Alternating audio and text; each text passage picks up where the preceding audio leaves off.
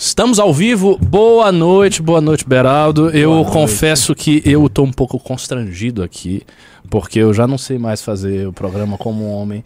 Eu, eu tô, assim, meio desconstruído ainda, tô passando por uma fase de readaptação. Tá, é, tá complicado fazer o programa assim. Mas, ó, deixa eu só eu descobri o meu verdadeiro eu sexta-feira, foi uma coisa assim libertadora. Não, pois é, eu vou fazer uma observação aqui que para mim hoje é um desafio maior do que foi para eu fazer a primeira vez o News, porque depois daquela obra de arte da sexta-feira, com Renane e Ricardi, aquilo realmente foi um programa épico que vai ficar para a história do MBL. Vocês foram assim impagáveis. Foi muito bom, né? Muito, mas foi maravilhoso porque foi uma sequência de provocações num nível assim de sofisticação intelectual, de alto nível do debate, assim, incrível. Não, incrível. assim, se, se tu. Olha, do jeito que o país está indo, se tudo der errado, se chegar o general Roberto, se Bolsonaro der um golpe no dia 7 de setembro, pelo menos eu e o Renan a gente já tem uma profissão. A gente vira humorista, entendeu? A gente abandona a política. Não, não, não, não quero mais política, vamos fazer um humor. Porque realmente foi legal. Eu me diverti pra caramba no programa. Eu confesso que no início estava difícil de fazer, porque a gente uhum. não tinha pauta, então tava assim, eu tava meio que tateando ali os primeiros 30 minutos, mas depois gente relaxou, uhum. aí achou o tom certinho e fomos, fomos. Não, incrível. Foi incrível. bem legal. Mas uh, o programa de hoje é um pouco mais sério do que o de sexta-feira. A gente vai falar aí sobre possíveis tentativas do Bolsonaro dar um golpe no dia 7 de setembro. Essa manifestação é uma coisa que está nos preocupando bastante, pelo menos eu estou bastante preocupado. Eu acho que ele pode tentar alguma coisa sim, tendo em vista que ele não vai vencer a eleição Tá quase certo que não vai vencer. Então a gente vai fazer uma análise sobre isso. É, também vamos falar da vitória aí. O Rubinho processou a Manu Gavassi por campanha antecipada. É, eu queria dizer a vocês que eu também posso ter a qualquer momento um ataque cardíaco. Porque você sabe, né? Eu, to eu tomei Ritalina e estou tomando meia caneca de café. Porra, você tá animado. Tô, eu, eu quero ficar acelerado aqui. E se eu começar a ficar pouco acelerado, eu vou pedir um Red Bull. Eu quero estar frenético, agoniado. Porque eu vou ter que fazer umas coisas hoje de noite. Não, não é rodar bolsinha, nada disso. Eu vou ter que fazer um artigo para entregar a Fefelecha. Eu acho que eu vou dormir, sei lá que horas. É, é duro, cara. Ser, ser acadêmico, ser do MBL, estar em pré-campanha, cuidar de academia, não é fácil. Eu ainda tenho família, né? Ainda. É. Não sei até quanto eles vão conseguir me suportar. Mas enfim, Beraldo, é, vamos começar aí pela pauta do Bolsonaro. Você viu, né, o que aconteceu. Ele convocou uhum. a manifestação para o dia 7 de setembro, teve aquela reunião lá que, que ele. A convenção. Basicamente disse que as urnas eletrônicas são fraudadas. Hum. O que, que, você acha que vai acontecer? Você acha que ele vai tentar alguma coisa efetiva antes da eleição? Porque, assim, para ele o caminho tá, tá acabando, o tempo está acabando. Sim. Cara, eu vejo é, que esse, esse enredo do golpe, ele teria ali dois caminhos, né? O primeiro caminho era alegando uma falta de confiança nas urnas eletrônicas, ele tentar postergar as eleições em dois anos, né? É... E aí fica a pergunta, mas se ele fizer isso, porque há também aquela ideia de se unificar as eleições, para vocês né, não ter o país parando de dois em dois anos para fazer eleições, então faz uma eleição só de quatro em quatro anos e escolhe de prefeito e vereador até o presidente da república. Eu achei que isso poderia ser um enredo, mas aí você tem um problema. E o, as eleições do legislativo? Uhum. Por um lado, todo mundo quer mais dois anos de mandato, né? É, para garantir que até porque a configuração do Congresso ela provavelmente será bastante alterada uma vez que aqueles candidatos eleitos pelo bolsonarismo em 2018 uma infinidade de pessoas completamente desqualificadas e que tiveram mandatos pífios, provavelmente essas pessoas não vão voltar, uhum. né? É, vai haver um, refor né, um, um fortalecimento da velha política, muitos políticos tradicionais que ficaram de fora na eleição de 18 que agora estão apostando que vão conseguir. Só que você olha para essa questão do fundo eleitoral, tem 4,5 bi ali preparado para ir para o caixa dos partidos. Se não houver eleição, esse dinheiro não vai. E eleição é um momento aonde partidos que usam fundo eleitoral e políticos, na verdade nem partidos, mas políticos, raposas velhas da política, que usam fundo eleitoral, já tem seus esquemas ali com gráfica, com aluguel de carro. Né? Ali é, um, é uma fonte de recurso para para os maus políticos. Então, será que eles vão abrir mão desse caminhão de dinheiro? Eu, aí eu já acho que isso é um fator preponderante na mente é, atrofiada dessas pessoas, né? E que acabam tendo peso muito significativo nas decisões. Então, me parece, vendo até a, a, a convenção do PL no Rio de Janeiro ontem, cenas bizarras, assim, coisas muito esquisitas, o né? que foi de bizarro isso aí? Ah, gente totalmente pintada e Ah, gritando. nossa, sim, o Ah, MBL postou o pois maluco é. lá. Mito! Mito! E aí esse Puta cara gritando merda. mito e ouvindo a Michele Bolsonaro Ai, Jesus. dizendo que Jair é um, um enviado de Deus, né? Mas assim, ele é um enviado de Deus que é, manda PEC kamikaze e orçamento secreto pro Centrão, que depois manda pra Codevasf e desvia Ah, dinheiro. não por isso. Deus enviou as pragas do Egito também. Deus já enviou muitas desgraças. Deus matou a humanidade. Deus é complicado. Não, não brinca com Deus. Então, assim, é, é, coisas muito bizarras. É Arthur Lira, chefe de um poder. Ele é presidente da Câmara dos Deputados. É o chefe do Legislativo. E aí ele me aparece naquele lugar com uma camisa Bolsonaro 22. É, que claramente mostra que não há independência entre ele e Bolsonaro. Só que para mim, Ricardo, a mensagem que passa ali não é que ele, Arthur, é submisso ao Bolsonaro. É exatamente o contrário. Lógico, ele tá usando. Exato. Porque diante de um presidente fraco do ponto de vista do exercício da presidência, que terceirizou para os partidos PL, PP republicanos a gestão do Brasil, a manutenção do Bolsonaro no poder é, na verdade, garantir que o Centrão continuará mandando no Brasil. Né? O verdadeiro é, dono do poder executivo são os partidos do Centrão. Então aquela cena bizarra dá o tom assim perfeito do que nos aguarda, né, em relação a Bolsonaro. E aí vendo ele convocar essas manifestações do dia 7, que a igreja evangélica vem chamando, né, é, convocando para as manifestações do dia 7. A igreja evangélica entrou forte nisso? Cara, eu vi aquele Cláudio, aquele pastor de cabeça branca e barba branca que fala sobre marido e mulher, um cara bastante popular na internet. Ele tem tiradas muito boas para falar sobre relacionamento de, de- de marido e mulher e tal. Cara, o melhor casamento. cara que fala sobre isso não tem nada a ver com o Bolsonaro, é o Caio Fábio. Não, mas esse é, o- é um pastor que eu não sabia que ele. Enfim, também não acompanho, eu só vejo pílulas, cortes Hum. de vídeos dele. E, e ele sempre tem uma tirada engraçada, uma. O uma cara tá falando aqui, Cláudio Duarte. Duarte, Cláudio exatamente, Duarte. Cláudio Duarte. Esse camarada fez um vídeo convocando para as manifestações do dia 7, antes do Bolsonaro, dizendo assim: olha, você não quer que seus filhos se envergonhem de você por você ter sido covarde. Então não deixe de ir às ruas. Assim, nesse nível de, de agressividade na convocação. Mas aí a gente se pergunta: o que, que vai ser no dia seguinte? Vai ser Temer de novo, ten- tendo que resolver mais uma crise? Eu tendo a crer que não, porque eu acho que essa carta já foi jogada. Pois é, mas Isso aí já aconteceu. a tendência é que as agressividades que foram é, lançadas na, no 7 de setembro do ano passado serão ainda maiores agora. E o, o cenário vai ficar muito complicado. E aí o que, que, que, que vai nos restar? A eleição acontece? Não acontece? A gente vai estar ali a, a 25 dias da eleição, né? Há risco dessas le- eleições não acontecerem?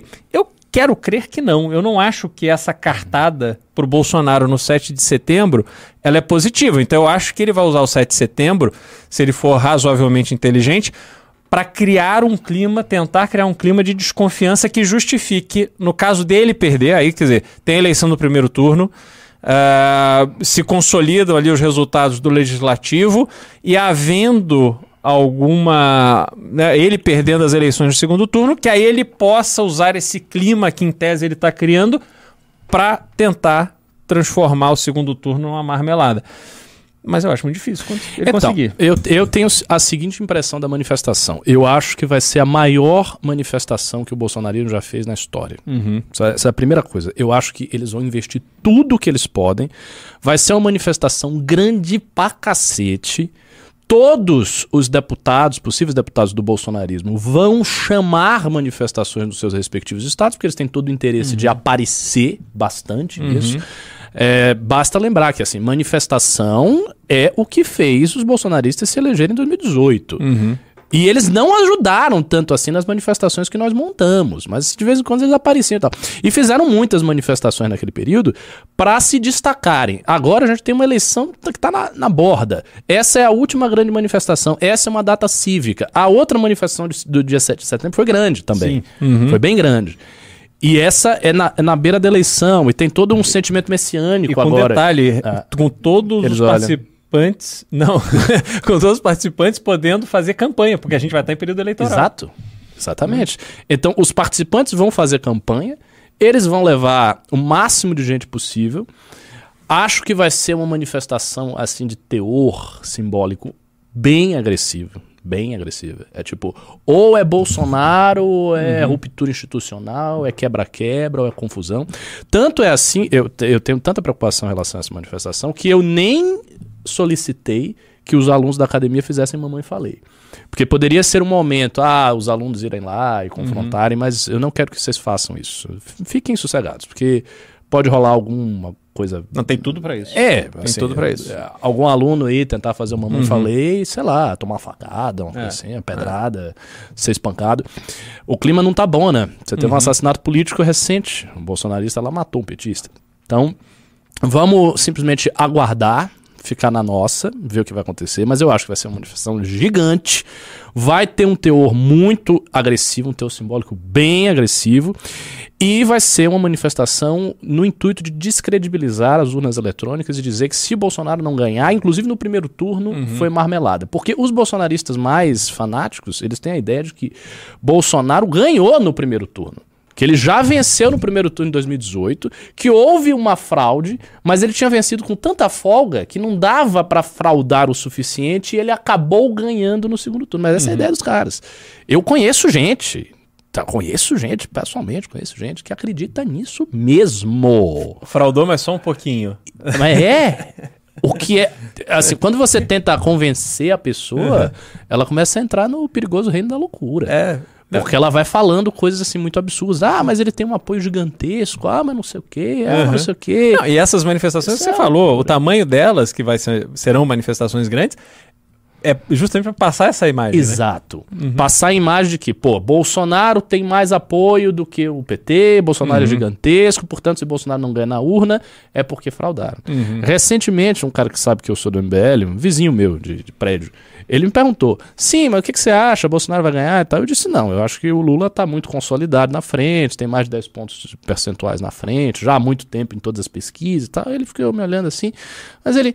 Mas isso, isso, isso é no legítimo ou é essa fraude de urna aí, não sei o que, do STF? Eu disse, cara, não tem fraude. Ele ganhou a eleição passada. Né? Se tivesse uhum. fraude, ele teria perdido. Não, mas é muito estranho. Ou, ou seja, o cara está semi-convencido de uhum. que ocorreu algo estranho em 2018 e vai ocorrer algo estranho agora. Uhum. Então, se o Bolsonaro perder, ele não vai fazer uma transição ok, ele vai assim, melar toda a transição e ele vai partir para essa ideia mesmo. Eu fui, eu fui uh, me roubaram, uhum. uh, eu ganhei, não sei o que, papapá, e ele vai criar esse clima agora no 7 de setembro, um clima messiânico, um clima péssimo. É, a gente precisa admitir, os eventos do Bolsonaro estão bem grandes. Uhum. Eu tenho visto vários eventos, inclusive interior, não é só em capital. Ele está fazendo os eventos interior que estão gigantes. Há um monte de gente. Assim, ele reúne assim, milhares e milhares e milhares de pessoas. Então a base de apoio dele é uma base que está muito recrudescida.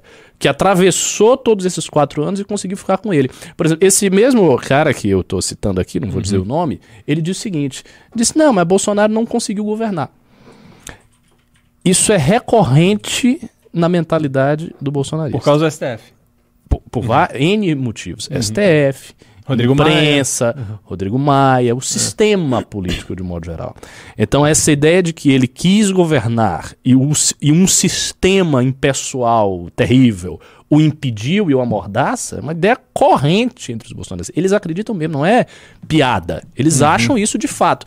Então, veja, pessoas imbuídas da ideia de que Bolsonaro não conseguiu governar porque tem um sistema. De que Bolsonaro possivelmente teria uma eleição melhor em 2018, mas não teve porque foi fraudada. Que Bolsonaro tem um apoio gigantesco porque eles vêm nos eventos, eles vão nos eventos e sentem aquele êxtase mais ou menos similar ao que sentia lá os fascistas da década de 30 e 20 quando viam o seu ídolo. né? Então o cara aparecia lá, você sabe, tem descrições historiográficas de Hitler, ele aparece, não que Bolsonaro, seria- não estou fazendo comparação direta porque essa comparação não cabe. Mas é, em, em termos de fenômeno de massa, assim, adesão emocionada, Hitler aparecia e você tinha fenômenos, especialmente entre as mulheres, de histeria coletiva. As pessoas caíam no chão. Imagine, o cara aparecia, ele fazia um discurso, e as pessoas elas ficavam tão delirantes diante daquilo que elas começavam a cair, convulsionar e tal. E não é que ele era uma pessoa brilhante. Mas né, discursivamente era Não, poderoso. sim, pois é, mas ele, ele é- é- tem uma, um, é um, um traço da personalidade humana que certas pessoas conseguem explorar de uma forma muito eficiente. Uhum. O, o Wegelin dizia que ele tinha uma poderosa energia de existência, uma espécie de magnetismo, assim. E, e ele gerava isso. E as pessoas ficavam histéricas. O Bolsonaro tem um pouco disso, só que muito menos porque o próprio Bolsonaro não é, não tão carismático não é, assim. é. O, que existe em torno do Bolsonaro é uma mitologia fabricada pela direita brasileira que o recobre de uma aura especial. Porque ele em si não tem grande aura e ele também não é um grande orador. Não, e tem uma diferença Ele é um importante também, cara. medíocre, né? Hitler, nesse caso, era um líder que ia, avançava, ia pra frente. E o, o discurso do Bolsonaro é da vítima. É da vítima, exatamente. Entendeu? E aí você é, é assim, é, difícil você pegar o teu mito, que é um cara que se vitimiza sempre. É, é curioso como a população brasileira, parte da população brasileira, aceita ficar lambendo esse- essa figura que é uma vítima de tudo, né? Ele não tem competência para vencer nenhum dos seus desafios. Ele é sempre impedido por alguma força maior. Sabe que eu tenho uma teoria sobre isso? Que eu reflito há muitos anos nesse assunto aí do Bolsonaro. Eu acho que o Bolsonaro gera uma empatia com as pessoas que não conseguem. Porque o Brasil é um país, você sabe disso, é um país muito difícil de você prosperar. De você conseguir qual- qual- qualquer coisa no Brasil é muito difícil. Você abrir empresa é difícil, você cuidar da sua família é difícil, você ter, ah, sei lá, um bom emprego é difícil. Tudo no Brasil é muito difícil. É um país que as pessoas vivem com dificuldade de viver. Eu acho que a posição dele como vítima, como fracassado, como aquele que não consegue enfrentar o sistema, como aquele que é impedido por forças impessoais, eu acho que isso gera muita empatia nas pessoas. Porque as pessoas se sentem assim também. O brasileiro tem essa coisa, ele sente que o Brasil é uma dificuldade para ele. E eu acho que isso gera um, um vínculo emocional aí. Mas antes da gente continuar a nossa análise, é, deem like na live. Cadê o like na live? Tá fraco de like. Pô, eu tô falando aqui acelerado, tomei café pra caramba, Ritalina, tô falando rápido. Pela primeira vez vocês estão vendo o baiano aqui falar rápido. Você tá vendo que eu tô falando mais rápido?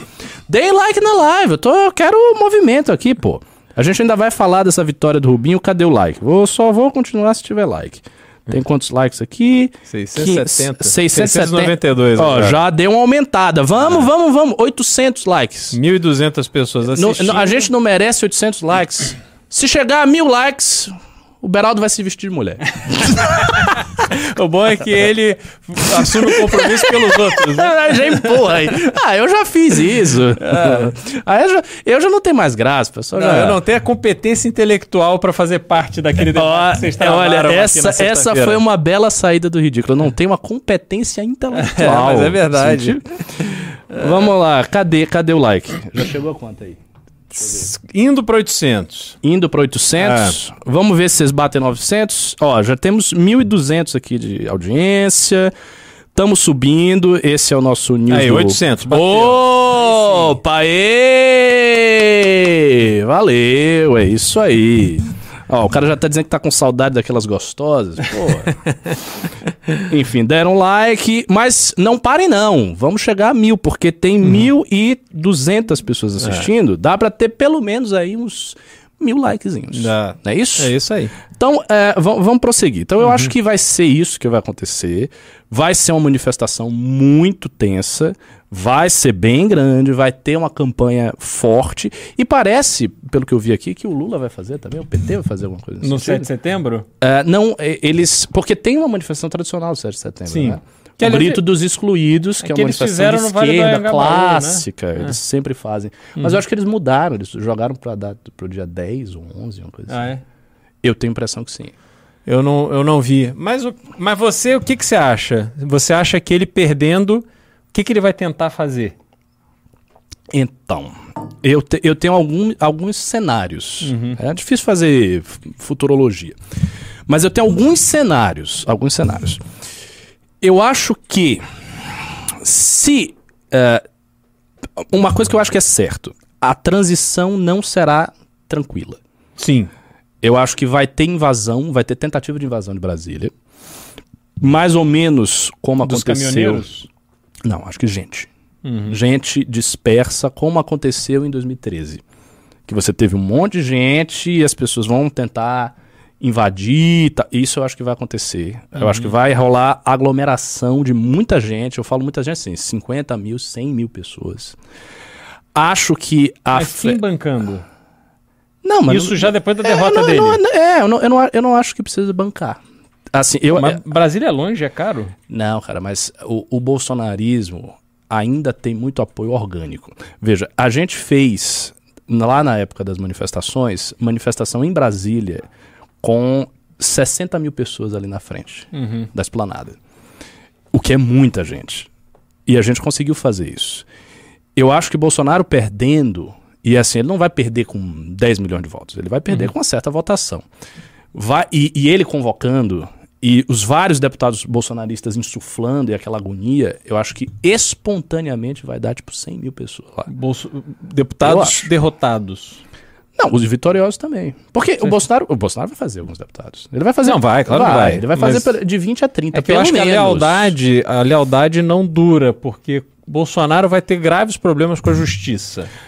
Mas eh, eu tô falando num cenário assim, logo, Logo após. após, entendi. Essa lealdade, eu concordo com você, acredito que ela será diluída gradualmente ao longo do tempo. Na medida em que ele não conseguir ser o centro de uma oposição direita eficaz ao PT, e espero que ele não seja, Não- e isso é um, assim, isso é um, uma grande interrogação. Até que ponto Bolsonaro sobrevive como figura símbolo de oposição ao PT? Porque ele pode sobreviver. Assim, ele pode. Isso não, isso, isso não está descartado. Ah, e alguém vai dizer, ah, mas ele não entrega. Sim, mas ele não entregou durante quatro anos, ele não entregou durante a campanha, ele nunca entregou e ele tá aí. E as pessoas o apoiam, entendeu? Então, assim, o fato dele não entregar não quer dizer automaticamente que ele vai desaparecer. Ele pode continuar como figura símbolo de oposição ao PT, gritando, fazendo coisa, discurso, live e tal. Pode fazer. Então, acho que de imediato vai ter treta. E aí eu acho que pode ter treta, assim, um pouco violenta, porque pode juntar os caras do PT que vão estar comemorando, porque é uma coisa tradicional, quando o Lula ganhou da primeira vez, teve uma comemoração assim gigante. Tem um amigo meu que mora em Brasília, trabalha lá, e ele disse que foi assim, que a galera enlouqueceu, era droga, cachaça, gente, putaria, uma confusão assim, aí vinha aquele sindicato, vinha, vinha de tudo, esquerdeiro estranho, era um negócio assim, apoteótico a comemoração da vitória do Lula. A tendência é, o Lula ganhando, a- que haja uma comemoração muito forte da esquerda. Essa eleição é, uma, é a eleição, depois da primeira, a mais, sabe? A mais alentada de todas. Porque não é nem o Haddad, é o próprio Lula. Veja o tamanho disso. Assim, é o retorno de um cara que foi preso, né? que foi a, que a presidente que ele botou lá caiu. Esse é um, é um momento muito glorioso para a esquerda. Então eu acho que pode rolar isso, ter uma, uma comemoração e se encontrar bolsonarista com PT e polícia no meio, essa treta. Acho que a transição vai ser bizarra. Agora eu não sei, não sei se Bolsonaro tem audácia de tentar algo concreto. Porque o que sempre caracterizou o discurso dele é o que você falou. Ele é a vítima, ele não consegue resolver as coisas do sistema, ele ele não, assim, ele sempre ensaiou coisa, mas ele nunca fez. Né? Ele nunca, assim, ele nunca tomou atos preparatórios iminentes para uma tomada de poder, para uma ruptura. Ele nunca fez isso. Ele sempre se manteve ali no terreno cinzento e assim, e na última manifestação foi assim, porque veio a carta do Temer, ele recuou, pá. Então eu não sei se ele vai ter coragem, porque, cara, o cara saindo e ele tentando dar um golpe, uma coisa assim, ele vai pra cadeia, Sim. automático. Não, já, já há ele- elementos para que ele se enrole bem com a justiça. Se ele realmente tentar algo num- que ele não controla, é- eu acho que é uma ilusão essa visão de que ele tem apoio restrito das Forças Armadas, dos policiais, e que os policiais vão para as ruas defender o Bolsonaro. vão- Eu não vejo isso acontecendo. Eu acho que se ele fizer algum movimento com uma base que eventualmente o apoie, isso não se sustenta. Acho que ele é, é um movimento que, que cai com rapidez e a vida vai seguir. Agora, qual é o papel dele a partir da derrota? Realmente está para ser visto. Eu, eu acho que falta ele carisma e competência para ele se tornar essa figura anti-Lula, esse líder da oposição. Não sei, mas talvez na falta de outros nomes que possam ocupar esse espaço, ele ainda vai encontrar ali um, né, um ambiente para lhe seguir com alguma força. Agora, uma coisa interessante, Ricardo, eu ouvi esses dias o discurso inteiro do João Goulart no 13 de março Hum, na- no Rio de Janeiro. Era um momento do Brasil extremamente conturbado, 13 de março de 64, é, aonde ele deu ali a sua última cartada. E é interessante como você tem alguns elementos muito similares ao que a gente vê hoje, com a diferença de que João Goulart era uma pessoa identificada com a esquerda, era um trabalhista, estava ali reunindo os sindicatos e tal. E o Bolsonaro, ele ele não, não né, ele, ele é a figura, ele é o presidente da República, dito de direita e que ele trava uma luta para impedir o comunismo. Mas ele é o presidente e ele não fez nada de concreto para impedir qualquer avanço. Ao contrário, ele é que deu espaço para o Lula crescer e estar em primeiro lugar nas pesquisas, porque o Lula não só estava preso, mas politicamente ele estava liquidado, né? há, sei lá, três anos atrás. Então, ouvindo aquele discurso do Jango, é, pri- você vê claramente, primeiro que o- os brasileiros falam né, em golpe, todo 31 de março de todo ano, as pessoas vão, escrevem no Twitter, no Instagram, ai, que o golpe, que o golpe. Assim, as pessoas não se dão conta do que o Brasil vivia naquele momento. Né? O, aquele discurso aonde ele fala que vai é, começar a reforma agrária por áreas no entorno de rodovias federais, áreas de saneamento e mais alguma coisa assim, áreas públicas que ele ia entregar para ah, os trabalhadores da terra que eram oprimidos pelos grandes é, As ligas detentores. camponesas. Exato, exato.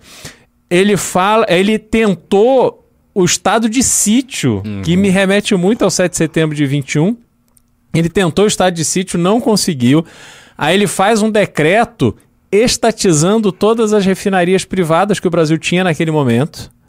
Então, assim, era, era o, era o antiliberal total. Esse sim, assim, o Brasil estava de fato dando demonstrações concretas de que ia contra os Estados Unidos e na direção de Cuba e a União Soviética, naquele momento que o mundo vivia uma Guerra Fria.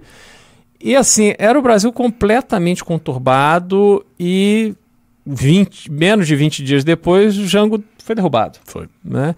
E a gente começa um, um regime militar que aí as pessoas têm que dividir o momento aonde Jango foi tirado da presidência do que aconteceu no regime militar. Porque aquele movimento contra o Jango não era um movimento que foi feito pelo Congresso para dar o governo aos militares, para os militares fazerem o que eles quisessem. Foi não um era movimento civil, inclusive. Exato. Era Era pra- empresariado, Isso. OAB, setores da Igreja Católica, imprensa, Globo. Uhum. tal. É, assim. Exatamente. E era um movimento para que o Brasil. é, é, havia a ideia de que o Brasil teria eleições livres né, na sequência. E aí não, não deu certo, né? Foi, foi tudo errado.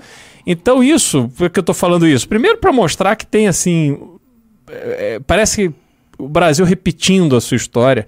E depois que essa, esses momentos conturbados, às vezes a gente sabe como começa, mas não tem ideia de como eles vão terminar, né? Perfeito. Isso é o problema. Perfe... Olha, você falou tudo. É, o, tem um rapaz aqui que não foi, ele não pimbou, não, mas ele fez um comentário inteligente aqui. É, o golpe, Presas Arcaicas, o golpe ia vir ou do João Goulart ou da oposição dos militares. E ainda bem que foram os militares porque eles pacificaram o país. Pois bem, essa opinião que você deu, cara, ela está gravada em texto no livro, no primeiro volume da tetralogia do Hélio Gaspari, que é um uhum. jornalista que fez um grande trabalho historiográfico sobre a ditadura, uhum. onde ele coloca a opinião do Miguel Arraes, lá de Pernambuco. E o Miguel Arraes diz o seguinte: ele diz isso ipsis literis. Ou nós, nós, ele, a esquerda, os comunistas tal, dávamos os golpes ou eles davam. Uhum. Chegou nesta situação. Porque a coisa se esgarçou. Eu não acho que hoje nós estejamos na mesma situação, no sentido de que eu, eu ainda acho que uh, a democracia brasileira tem fôlego. Uhum, sim. Só que eu não sei se ela vai ter fôlego daqui a mais alguns anos. Por quê? Porque, veja, a gente está num país totalmente polarizado. Tá tendo morte política. Vai ter manifestação dia 7 de setembro. Tensão para tudo que é lado. O PT volta, possivelmente volta. O PT, assim, ele vai estar tá governando um país com a insatisfação agressiva de metade do eleitorado. Uhum. O eleitorado bolsonarista simplesmente não vai aceitar o retorno do Lula, assim, não é, não, não é uma coisa simples, cara. As pessoas vão ver um sujeito que estava na cadeia, que foi preso, que uh, mandante, supo uhum. vou, vou, vou, botar supostamente, porque eu não quero ser processado. Supostamente mandante, dizem boatos, de escândalos de corrupção bilionários voltando, sentando a bunda na cadeira presidencial com um partido desses. Entendeu? Então, assim, o, o que, que as pessoas vão fazer? Qual vai ser a reação delas? Elas podem ter todo tipo de reação. Eu já citei aqui no programa. A minha tia, que é conservadora, gosta do Bolsonaro, tá? uhum. apesar de eu estar aqui no Velho, gosta do Bolsonaro. Ela quer, eu, eu tô tentando dissuadi-la, mas ela quer tirar o dinheiro dela da poupança, porque ela acha que o Lula vai roubar. Que nem aconteceu com o Collor quando ele sequestrou os ativos. Eu disse: uhum. não, não vai, o sistema bancário é outro, já não dá pra fazer isso. Mas ela tá nervosa. E assim como ela, você tem centenas de milhares, milhões de brasileiros que vão tomar as atitudes mais estranhas uhum. do mundo com o retorno do Lula. As pessoas não vão ficar de boa. E ainda acrescenta-se um detalhe. Como o Brasil está lascado economicamente, provavelmente o PT não vai entregar prosperidade. Não, não é, não há, muito, não há como. Não há como, é uhum. quase impossível. Então, assim, a base do PT pode ser erodida e corroída rapidamente. Uhum. E isso pode propiciar convulsões sociais muito graves, porque o, o Bolsonaro vai chamar manifestação com o PT. Uhum. Isso é um fato. Lula chegou, 2023, 2023 vai ser um ano terrível, um ano de, de muita tensão. Vai ter manifestação, vai ter confusão. O MBL vai fazer oposição vocal muito dura, vai ter todo tipo de coisa. Assim, vai ser, cara, vai ser um ano muito difícil. E essas tensões elas vão se acumulando, e se acumulando, e se acumulando, e se acumulando, até que chega um ponto que a única resolutividade é uma resolutividade autoritária. Por isso que eu tô preocupado. Eu vejo uhum. as coisas. Sabe, o ideal seria realmente a gente ter um candidato de terceira via que pudesse ganhar. Porque aí, sendo um candidato de terceira via, ele poderia tentar uhum. pacificar o país mesmo. Tipo, você deu um pouco para direita, você deu um pouco para esquerda. Michel Temer fazer... é a solução? É, tipo, vamos fazer uma. O, o Temer, uhum. mas assim, o Temer não tem chance nenhuma. O Temer é que provavelmente vai ser o candidato, né? Eu acho que ele tá se desenhando. É. Mas assim, ele não, não tem chance na urna. Um candidato desse forte, ele poderia ceder um pouco daqui, ceder um pouco de lá, fazer uma composição para tentar, ó, tss, reduzir a, uhum. a tensão dos ânimos. Mas com o PT isso não vai acontecer. E o PT não vai fazer um governo bacaninha. Ele vai fazer um governo agressivo, porque é um partido que está ressentido. Uhum. É um partido que perdeu um monte de prefeitura, é um partido que foi achincalhado, um partido que teve a sua presidente impeachmentada, que teve o seu líder preso. Portanto, não são pessoas que estão é, querendo assumir o governo para fazer um governo bacana. Não, eles vêm porque eles querem se vingar. Isso é a coisa mais óbvia do mundo, eles querem uhum. vingança. E aí? Como é que fica? Complicado. Eu acho que a gente tinha que fazer um milagre fazer o Kim envelhecer. Tentar disputar a presidência com o Kim, sério. É. Assim, o Kim, se, se, o Kim tivesse idade, seria um baita quadro pra gente Ah, começar com certeza. a Uhum. rodar e fazer com que ele. É. Eu acho que realmente assim a, a- essa eleição vai ser uma eleição que não tem resultado positivo para o Brasil e a eleição de 26 ela vai ser chave para definir o que será do Brasil no nosso próximo capítulo do livro, porque ali a gente vai ter uma renovação obrigatória, porque a gente vai ter um Lula com 80 e poucos anos de idade. É, eu acho que um Bolsonaro com uma tendência de desaparecer como líder da direita e um- uma carência de novos nomes. Quem serão esses líderes que vão aparecer? O MBL vai ter um nome para ser esse líder? Eu acho que isso é que a gente tem que trabalhar para construir e ser um personagem importante, relevante dessa eleição de 26, até para a gente evitar esse cenário da democracia perdendo fôlego, perdendo fôlego durante esse provável mandato do Lula e a gente ficar ali é, confrontado com uma intervenção autoritária. Exatamente. Porque talvez essa, esse retrato do que foi o João Goulart a- entre 61 e, e 64 seja justamente um final de governo Lula. Porque o- uma das coisas importantes é que o Jango tinha apoio das camadas populares, mas ele foi perdendo, porque a vida dessas pessoas não melhorou. Não, E a, aí a situação econômica do Jânio foi terrível. É. A inflação lá nas alturas. de- Exato. É. Entendeu? Ele tinha apoio dos sindicatos, mas ele, a população em si vivia uma vida muito difícil e ele foi perdendo apoio popular. Exatamente, que é o que você falou. Isso pode acontecer com o PT. Uhum. Porque o PT vai ter que entregar a prosperidade econômica de um jeito ou de outro. Isso é um fato dado. O capital. E isso também é, tem uma diferença entre o PT e o Bolsonaro quanto a esse aspecto, que é muito importante a gente salientar. O apoio que o Bolsonaro tem, num certo sentido, é mais forte do que o do PT. Por quê? Porque o Bolsonaro tem um tipo de apoio maciço que não depende de resultado nem de entrega nenhuma. Ele não entrega nada, ele não tem resultado, mas ele tem milhões de pessoas que o apoiam. O PT não tem isso. O PT tem, sim, militantes, sindicatos, academia e tal. Tem instituições. Mas ele não tem um apoio maciço de gente que não espera nenhum resultado. O apoio que o PT tem eleitoralmente falando é um apoio de pessoas que esperam resultados muito concretos. E que anseiam por esses resultados porque elas vivenciaram esses resultados no período de bonança do Brasil. Então o apoio do PT é um apoio muito mais fácil de ser corroído e erodido do que o do Bolsonaro. O do Bolsonaro pode permanecer. Pe- Perceba a diferença. Se você apoia uma, um grupo ou uma pessoa e você não espera resultado nenhum dele, É porque o que você espera dele é, é a luta contra o comunismo. muito isso é uma abstrato. coisa.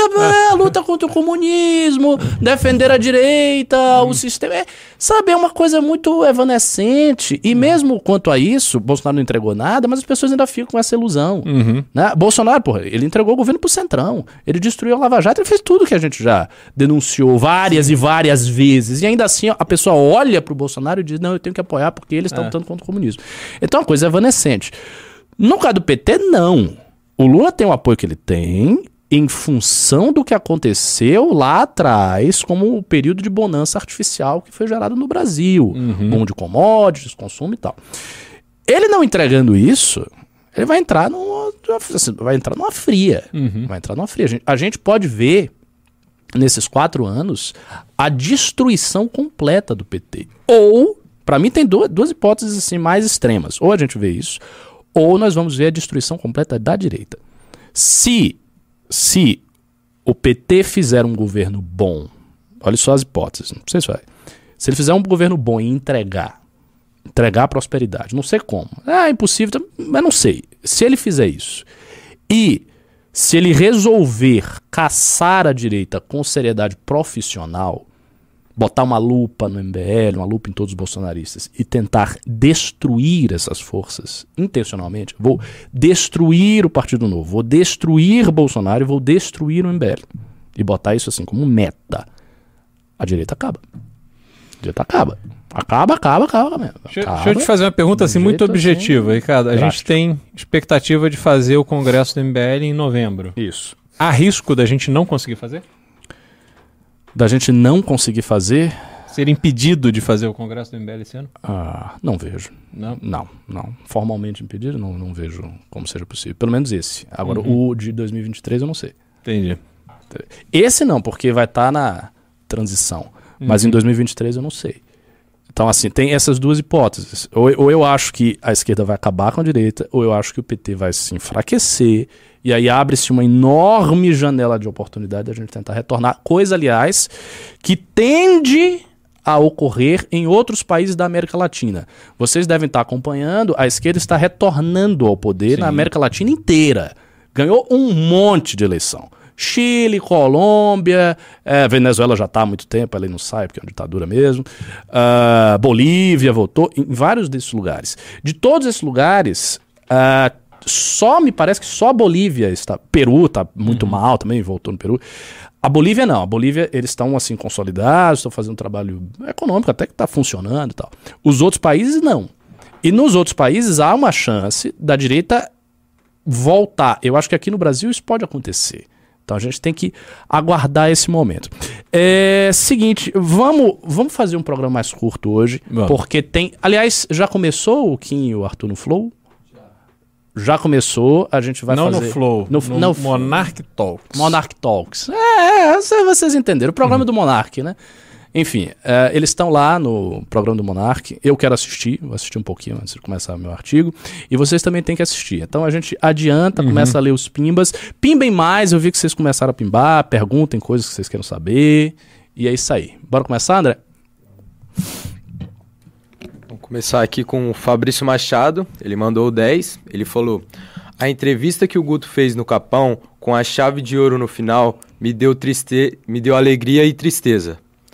Ele lançou um vídeo hoje, o Guto, no canal dele, aliás. Vocês aí que estão na live assistam, tá muito bom. Que ele vai no Capão e pergunta para as pessoas se eles gostam de bandido. Que ele vai falar aquela, é, aquele ditado da esquerda que eles falam ah, que protege bandido e tudo mais. E ele foi lá perguntar para as pessoas se as pessoas realmente gostam de bandido, como a esquerda diz, né? E aí tá muito bom o vídeo, assistam. Caramba, deve estar bem interessante. Capão mesmo. Redondo, que é um bairro de São Paulo, pra quem não Sim. é daqui. É, eu não vi esse vídeo, mas deve estar bom. Aliás, vou fazer um comentário aqui, uma profecia sobre o Guto.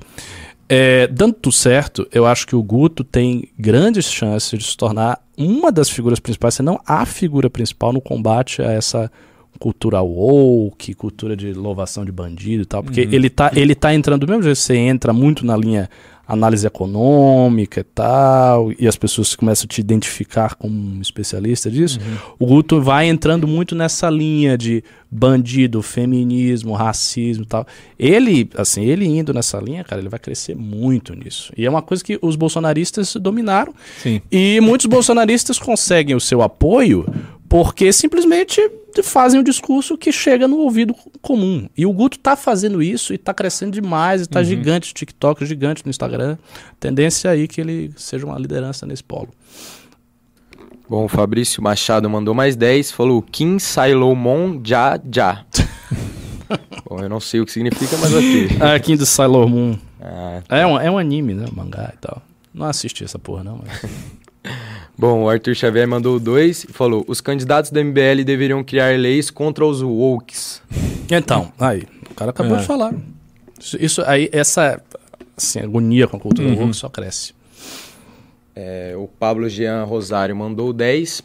Hoje, debate entre Fabrício Rodrigues, Carcarás do Poder, contra Diego Betim, Falcões da Justiça. Ao vivo no IG da, dos Águias da Liberdade, após o News. Vai pegar fogo.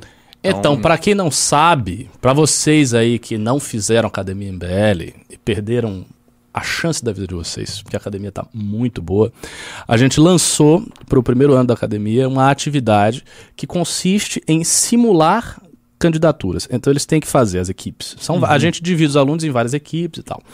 Aí eles têm que fazer ah, o material de campanha. Então eles fazem santinho. Os alexandrinos eles têm que bolar um plano de governo. Então, assim, a equipe, eh, sei lá, a equipe é do Espírito Santo, ele vai ter um candidato a governador, os atenienses vão ser candidatos a deputados, eles vão ter que produzir um plano de governo, ah, criar um logo, criar uma Bacana. identidade visual, fazer o discurso e tal. E no final, a gente vai avaliar os, entre aspas, governadores e deputados com um discurso. O governador vai fazer cinco minutos de discurso para ouvir, pro Renan. Pro... Legal. Muito bom. Não, a galera tá animadaça, animadaça. Todas as tu, pra, praticamente todas, tirando uma ou outra que é muito inativa, estão assim ativos fazendo coisa e tal. Hoje eu recebi um vídeo de um cara convencendo, olha só como ele entrou na pira. Ele foi convencer na praia gente aleatória votar nele nisso aí. E a galera participando, tinha uma morena lá falando: "Não, é o quê? Não sei o quê". Tá. Legal, muito bom. Bom, o Pablo Jean mandou mais 10 e falando exatamente disso. Aproveitando, votem Fabrício Rodrigues, do Corruptos para Governador. Tô falando? Abração, Ricardo e Beraldo. Sigam os Carcarás nas redes sociais. Estamos bombando no TikTok. Legal. A próxima vez deixa o arroba aí, Jean, que aí a gente dá a divulgada.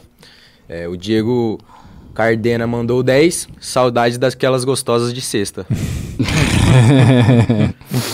Thiago Agosto Cabral, pra tudo. É, tem um cara dizendo que eu sou bom, mas a Ricardo é melhor. é, vocês são uns travequeiros, né? A gente sabe disso.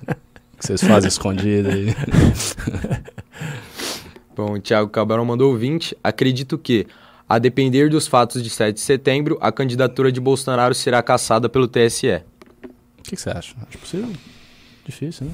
Difícil. Ah, acho. Sem amarrar isso com PP, PL, republicanos, acho difícil. É, é- é um, é, é muito grande você pegar um cara que tem o voto que ele tem É. e, e de- tirar isso aí. Uhum. É. Bom, o Ítalo mandou 10 também. É, Ricardo, essa análise do Bolsonaro gerando empati- empatia por conseguir, por não conseguir, faz todo sentido. Ah, Porra, faz demais. Isso é uma coisa, aliás, que o Renan já tinha. O, o Renan conta que quando o Bambam, aquele cara do Big Brother, ganhou. Kleber Bambam. É, que, que ele ficou depressivo. Sério, que ele ficou mal. Porque ele, ele viu ali uma espécie de retrato do Brasil. Porque o cara era meio burro e não sei o que, Jack ganhou e as pessoas amavam ele.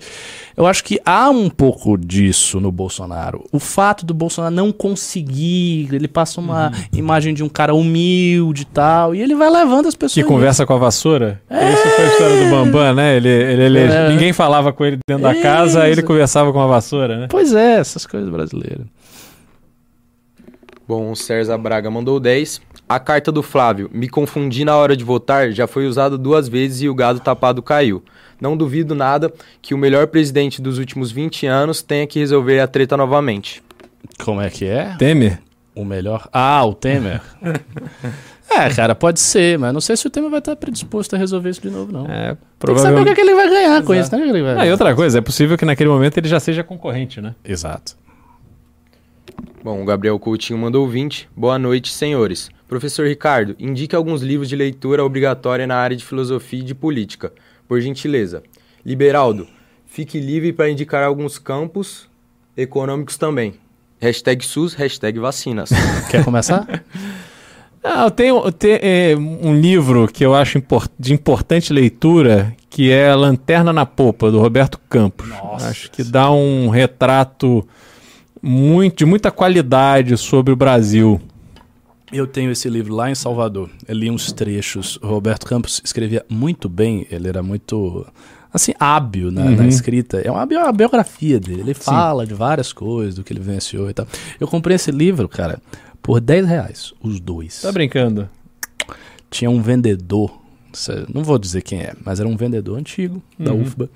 Que dizem as más línguas que ele roubava livros. é sério, e ele vendia os livros muito baratos. Mas Então- eram novos? Não, Uhum. velho. Mas assim, ele vendia os livros, assim, tipo, dois reais. Cinco Olha reais. Eu comprei um monte de coisa na mão dele. Dizia que ele roubava os livros. Sei lá, né? Não participei do furto, então É. tava de boa. Agora, sobre indicação, seguinte, eu vou fazer algumas indicações aqui de clássicos absolutamente indiscutíveis do pensamento liberal. Vou começar pelo livro mais importante que existe do liberalismo. Assim, não há outro livro mais importante do que esse. Segundo o Tratado de Governo de John Locke. Onde esse começa é o tudo, né? clássico espantoso, assim, fundamental. Segundo clássico absolutamente fundamental, A Riqueza das Nações de Adam Smith. Você lê esses dois. Terceiro clássico, Sobre a Liberdade de John Stuart Mill. Você lê esses três livros, só esses três livros. Você já vai ter aí três, seguramente, dos maiores clássicos da Uhum. história do liberalismo.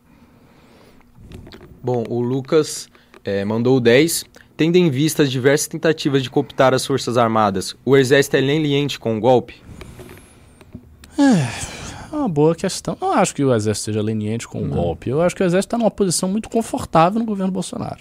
É, não é, o exército não é um corpo único Também. hoje em dia, né? Acho que tem aqueles que estão se beneficiando da proximidade com o poder, que é basicamente se beneficiando financeiramente e de forma individual para cada um daquele grupo, mas a força em si, não vejo. A ausência dos chefes de, das forças militares naquela apresentação bizarra para os embaixadores, eu acho que é um recado de que não há essa unidade. né? É, o Rodrigo pediu para eu repetir o primeiro livro. O primeiro livro é o segundo tratado de governo de John Locke. John Locke escreveu dois livros classicaços na filosofia, que tem uma edição maravilhosa pela Martins Fontes, uma grande tradução da Martins Fontes, que é o primeiro tratado e o segundo tratado. O primeiro tratado é um texto muito teológico É da natureza ele do, do ser humano, né? é, não, o, o, o primeiro tratado é, é uma, um conjunto de objeções a uma obra que existiu de defesa da monarquia absoluta do Robert Filmer.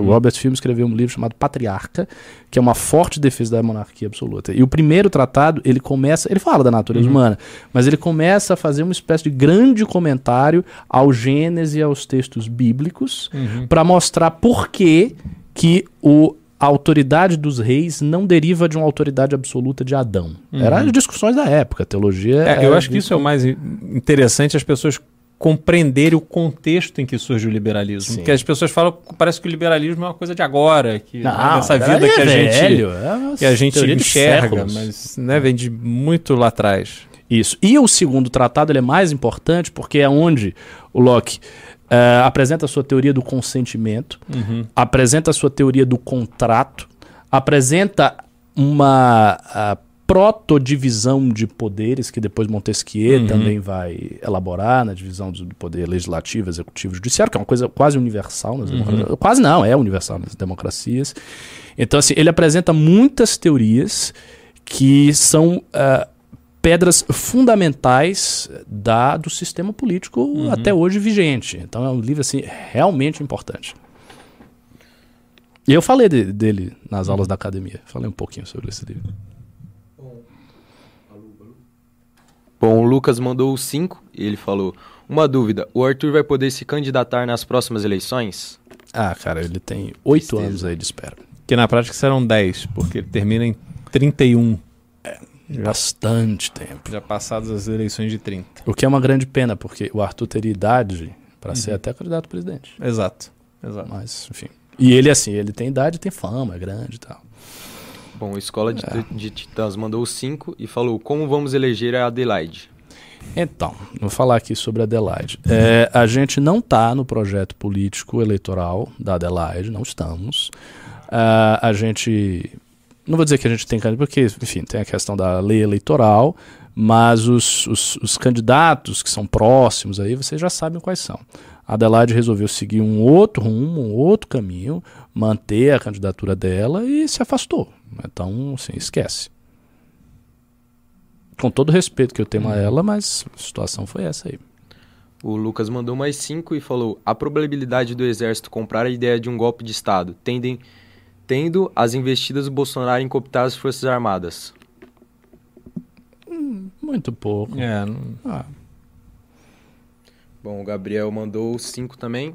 O MBL pretende ter algum plano no livro amarelo para mitigar os danos de termos de duas gerações inteiras de analfabetos funcionais com título de eleitor?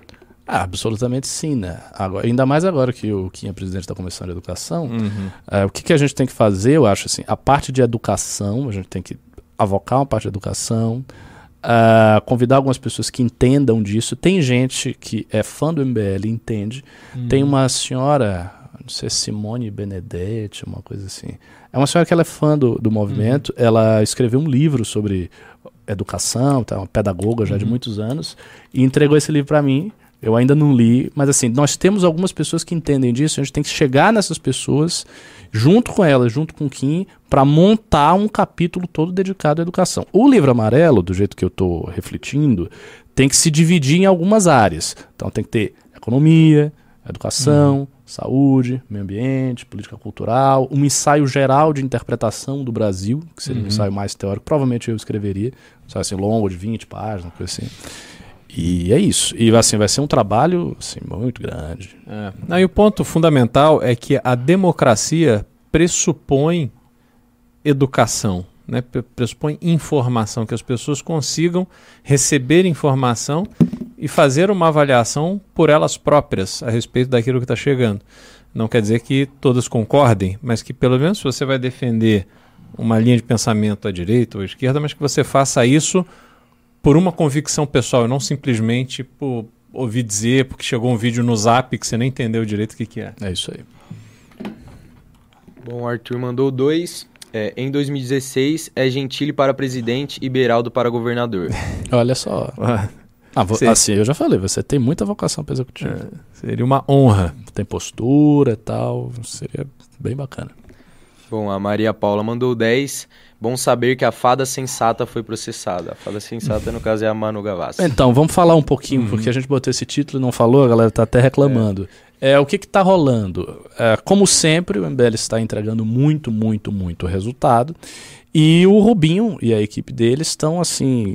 é, eu não vou, não vou usar para caçamba, eles estão em cima, eles estão monitorando e toda essa curriola de artistas que tem feito campanha antecipada para o Lula.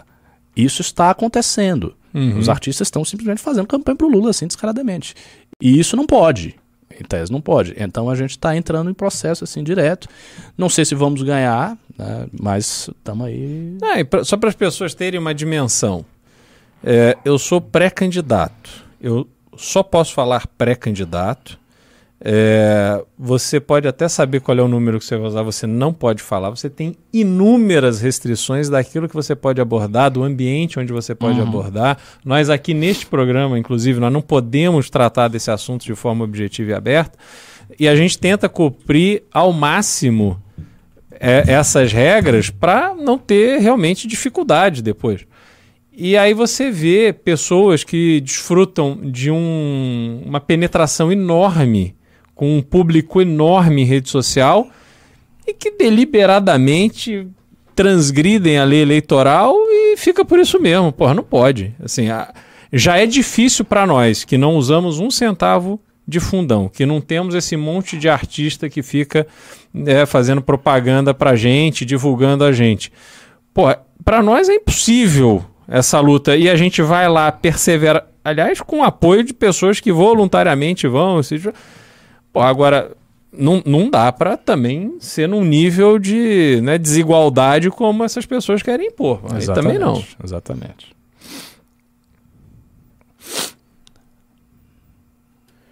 Bom, o João Antônio mandou cenzão e falou: Opa, Beraldo, maravilhoso. você acha que o, que o realinhamento geológico para os BRICS e o boom da China solicita do Brasil um protagonismo, principalmente do agro, que permite o PT sustentar por quatro anos o populismo?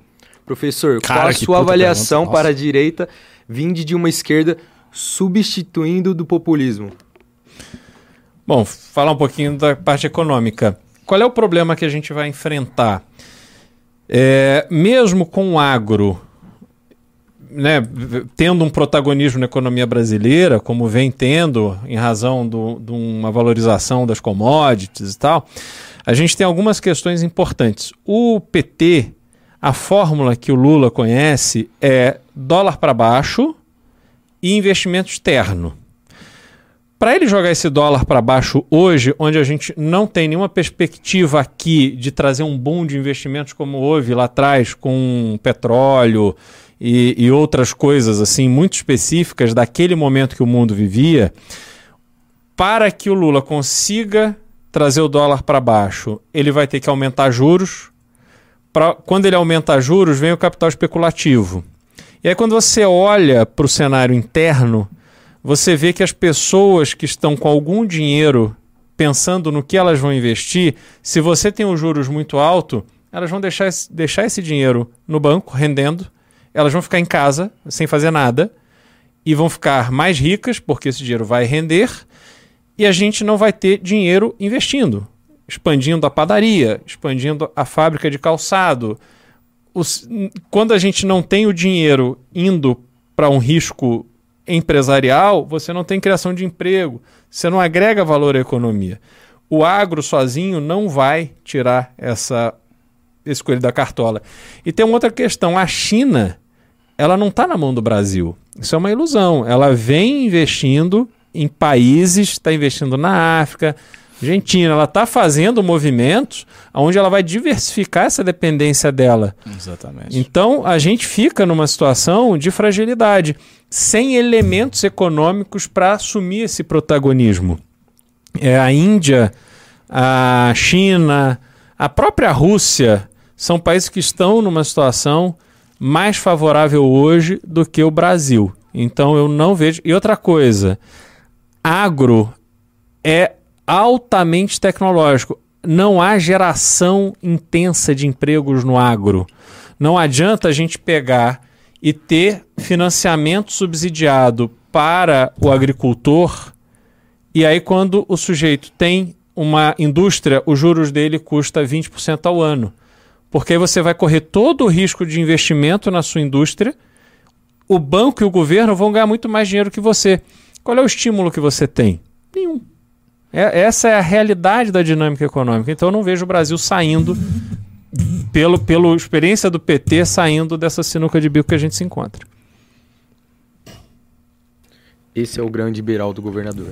Bom, Rafael Costa mandou 10.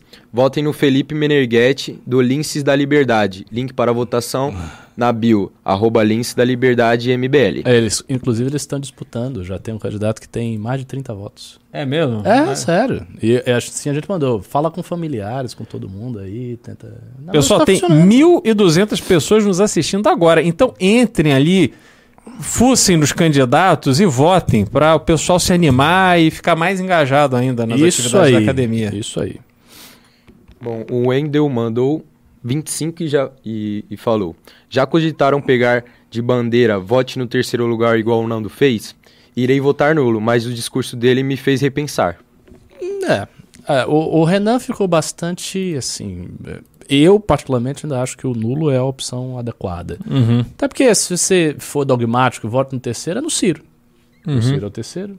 E aí o Ciro vai combater o Lula dizendo que a gente tem- o governo tem que pegar empréstimo no exterior em dólar para poder pagar a dívida que colocou o nome das pessoas no Serasa. Aí você imagina o seguinte, se esse plano dele tivesse dado certo, lá que ele queria fazer em 2018, se ele tivesse sido eleito, essa dívida para nós, para todos os brasileiros, teria duplicado de preço, porque o câmbio dobrou de valor nesse período. E qual é o ensinamento que você dá para pessoas que se endividam mais do que elas têm capacidade de pagar? Se você, de repente, o governo vai lá e, prim, com a varinha mágica, pá, suas dívidas acabaram. Você vai se endividar de novo. Você não aprendeu nada. É óbvio, tem casos que, assim, temos um problema de juros muito alto. Isso é que precisa ser combatido. Não é você simplesmente ir lá e assumir o governo, o Estado, assumir responsabilidades que são responsabilidades individuais. Infelizmente, os juros no Brasil para o consumidor são extravagantes. Então, meus amigos, não se endividem. Evitem ao máximo. E outra coisa, a tia do Ricardo vai pegar o dinheiro dela da poupança para guardar em casa. Eu espero que ela não guarde em reais, que ela pelo menos compre dólar. Não, agora ela não é tão sofisticada. Mas você- econômico. assim. Se você tem dinheiro guardado em algum lugar, ou se você tem algum bem de valor que você não usa o suficiente para justificar, se desfaça disso e pague suas dívidas. Pare de pagar juros para banco. Isso não faz absolutamente a menor lógica no Brasil de hoje. Hum, é isso aí. Olha só, tem um elogio pra você, Andrezão. Esse novo operador é bom. Quem é ele? É o André. Estão gostando aí da operação? Tá legal, hein? Pô, muito obrigado. aí. Craque, o André, craque. Bom, o Alisson Vicente mandou 10. Se, pr- se provar para os petistas que foi Bolsonaro quem soltou o Lula, eles vão pedir Lula preso novamente? É necessário manter a coerência de oposição. É, cara, certamente não, né? Bom, o Fabrício mandou 13. Vote Fabrício Rodrigues, governador de Brasilândia. Siga as carcarás do poder. Debate hoje depois do Nil, Falcões versus Carcarás. No Insta, Águias da Liberdade. É isso Boa. aí. Quem puder, siga aí. Águias da Liberdade, uma das equipes mais engajadas da Academia MBL. O Andrei Levi mandou o setentão e falou: Vocês viram que o Antônio Rizério e mais alguns autores vão lançar um livro chamado A Crise da Política Identitária? Opa, não vi não, não fiquei sabendo, mas assim, vindo do Rizério deve ser um bom livro. O Rizério é um baita intelectual. É um cara de esquerda, mas ainda é de uma esquerda Honesta. menos, é de uma esquerda menos colonizada por essa esquerda americanizada woke, sabe? Então ele entrou em muitas controvérsias por conta disso. é Sim, um cara muito cancelado. corajoso, um cara corajoso, porque ele foi cancelado e ele manteve a posição e tal, não, não arredou não, não arregou. Bom, o Lucas Carvalho mandou 10. Assustador como o Ricardo e o Renan ficaram tão à vontade no personagem por mais de uma hora na live da semana passada. Ah, meu amigo, a gente faz a coisa aqui. Nós somos, nós somos atores de teatro. Esse Maravilhoso. Programa, esse programa é um teatro. Inclusive, a gente vai fazer outros personagens. Um dos personagens que, gente, que, que nós é, teve muito pedido é a gente fazer novistas. Pessoas do Nossa, Partido vai ser Novo. muito bom. A gente vai vir assim com copo Stanley. E aí, meu, não sei o que, eu investi na bolsa. Tá? Você vai ver, vocês vão dar. O Beraldo já incorporou o Faria Limer aí, né, Beraldo? Cadeiras à parte. O Beraldo também seria bom se ele viesse na, naquela pegada, né? Mais um descontraído. Imagina o Beraldo de mulher. Ah, seria muito, muito legal. Bom, e o último aqui é o Liberal Chato, mandou os cinco. Vão no perfil da Idas do Caos. Votar no Ronaldo Luiz dos Corruptos para governador. Boa. Bom, é isso. Vamos encerrar agora. É, va- vamos passar um trechinho do, do programa? Pix Tá já foi? Vamos, Tudo já Ah, já cumprimos tem, a nossa tem, missão? Tem Pix? Não, não, já li os pics também. Ah, perdão. Beleza.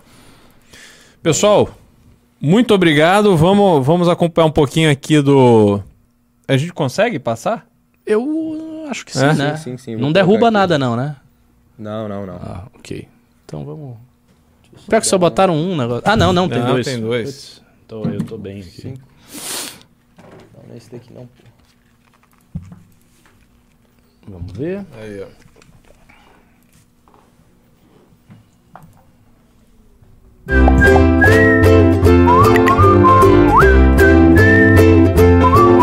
Uma discussão com a esquerda do que é show, do que é arte, do que é cultura. do que- É muito fácil. Não pode fazer propaganda política com Não, tem- dinheiro público. Peraí, tem um Ponto. gato andando. Ah, Gato. tudo bem, eu entendo, mas é Bolo que, tipo, e vinho. Por exemplo, aí a gente entra num negócio que é, Muito aleatório. isso. é um ponto da liberdade de expressão, entendeu? Ela faz um show e, ela, e ela vai estar com uma Mas ela pode ca- fazer um show. camiseta do Lula. Não pode. Se for. Ela pode fazer o show dela com a camiseta do Lula? Pode. Ela pode, inclusive, E o Kim falar no show dela. eu apoio o rabo Lula. do gato. Ela pode falar nas redes sociais dela. Ela pode fazer o que ela quiser, desde que não tenha dinheiro público. Só não pode ter o dinheiro público. Se ela falar assim, eu vou fazer um show de graça Pra arrecadar dinheiro pro Lula. para arrecadar dinheiro pro Lula, ela pode. Entendi. O que ela não pode é fazer. E, e vou te dizer mais: não só com dinheiro público. Eu não posso contratar show nem com dinheiro privado. Se eu pegar e falar assim, eu quero fazer um showmício pro Arthur Doval com meu dinheiro, eu não posso, porque a lei eleitoral. E você impede. concorda com isso? Concordo. Concordo. Concordo porque é o seguinte, cara, se eu tenho muita grana, muita grana mesmo, eu tenho assim, bilhões de reais em patrimônio, eu consigo contratar um artista gigante. E aí é mundo real, velho. Não é o mundo, de- É. não é, não é o mundo cor-de-rosa onde a gente defende, sei lá. É, o mundo real é o seguinte: o cara chega e fala assim, eu quero contratar um. Uma- deixa eu ver, um artista bem de esquerda aí, muito famoso. Sei lá, eu quero contratar a Anitta pra fazer um show pra me apoiar. Ela cobra, sei lá, tô dando um exemplo que, sei lá, quanto é um show da Anitta, uns 5 milhões pra ela só. Então, tô, 5 milhões, Anitta, vem cá. E aí, eu, que, eu quero, quero começar. Eu tenho uma ideia contrária desse cara que é amigo da Anitta. Como é que eu faço? É, Mas, eu não é, mas, o- dinheiro, mas, tipo, o mundo real, como você disse, funciona assim. Tipo, ou me- menos. mais Você ou menos, você tá querendo falar que não deveria ter dinheiro privado em campanha política. Não, não. Eu acho que tem que ter ali paridade de armas. Então tem que ter limite de dinheiro privado em campanha política também e tem que ter limite de influência. E o artista, ele, ele, ele fura essa bolha. Se você pega uma Anitta, uma pessoa que vai no show da Anitta, ela nem sabe o que ela. ela nem, muitas vezes ela nem sabe o que tá rolando. Sabe nem que tem eleição esse ano. Você pegar esta Anitta, contratar ela, ela chamar esse tipo de pessoa e, e- e- e orientar de maneira assim, gadal, vá lá e faça, vote neste cara. Não pode. Não pode fazer isso. Ah, aí eu, discordo, eu também Não discordo. pode, eu discordo. Não pode. Não pode. Eu Você acha, que, discordo. você acha que eu poderia contratar o show da Anitta pra mim, pra fazer minha campanha? Eu acho que sim. Acho que não. Porque que não? assim, de qualquer Showmício jeito. é errado, velho. De qualquer jeito, a. Anitta declara apoio em alguém. Ela É diferente, tipo, é diferente. Quando você não é contratado, é diferente. Então você pode comprar ads no YouTube pra sua campanha? De um certo limite de dinheiro, sim. Por que limite de. Por que, que tem que ter esse Porque limite de senão o cara que tem muito dinheiro, ele domina tudo. Ah, vamos pra outro é assunto, assim. senão agora já tá chato. Não, é calma. A política Não. também não é. Não, não, não, peraí, peraí. Melhor é que a gente tá colocando no YouTube É, assim. Não, o Monark não é- que foi não é. banido do é. Uma Não tem, uma relação direta assim também, porque senão, sei lá, o Meirelles era presidente. Monark, ô, É, Kim, é, Kim, assim, não se complique. Dinheiro, poder. Ah, tudo bem. Quando você começa a conversar com o Monark, coisas estranhas podem acontecer. Com uma garrafa de vinho aberta. né? Ah, meu Deus essa do céu. relação muito mais Não beba, amigo. Se, vo- se você liberasse já assim... podem. Hoje em dia a grana já faz toda a diferença na política. É verdade, é verdade, mas ah, dentro da lei não pode. E isso faz uma grande diferença. Porque, por exemplo, se eu pegar um cara fazendo caixa 2, se eu pegar um cara gastando dinheiro por fora pra fazer isso, eu posso denunciar, isso é crime e eu posso pôr esse cara na cadeia por causa disso. Agora, você liberar, você falar, meu irmão, é o seguinte: gaste o dinheiro que você quiser na sua campanha política. Isso é errado. Tem que ter teto, cara. Tem que ter, senão é abuso de poder econômico. E eu entendo que num mundo ideal isso não deveria ser teto.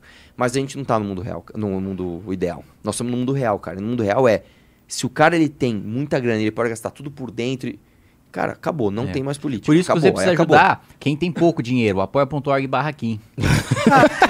É verdade, quem tem que passar o bolo. Exatamente. É, Essa live é isso não aí, viu? lançar o Guilherme Boulos. Fica o recado. É, eu discordo de- dessa parte que você tá falando, porque pra mim democracia é isso, tá ligado? Você tem ah, pessoas que querem se eleger e quanto mais aliado elas tiverem e, e quanto mais dinheiro esses caras colocarem na campanha deles, é melhor pro cara e é direito dele de, de- de conquistar isso, entendeu? É, É- é, eu eu entendo isso. Na prática, na, na, na- na teoria, isso aí é um discurso muito útil, mas a real é que é o seguinte, velho. Se você libera isso, você pega o seguinte: você pega um estado como, por exemplo, Alagoas, que já é dominado por oligarquias, né? Você pega o Collor. Como é que o Collor consegue ser senador de novo, né? Bom, Você senhores, é fala isso assim, aí. você não vai ter Assistam o mais programa. legal do que você tá fazendo. Eu espero que eles saiam desse assunto. Goodbye. É. Goodbye. Obrigado.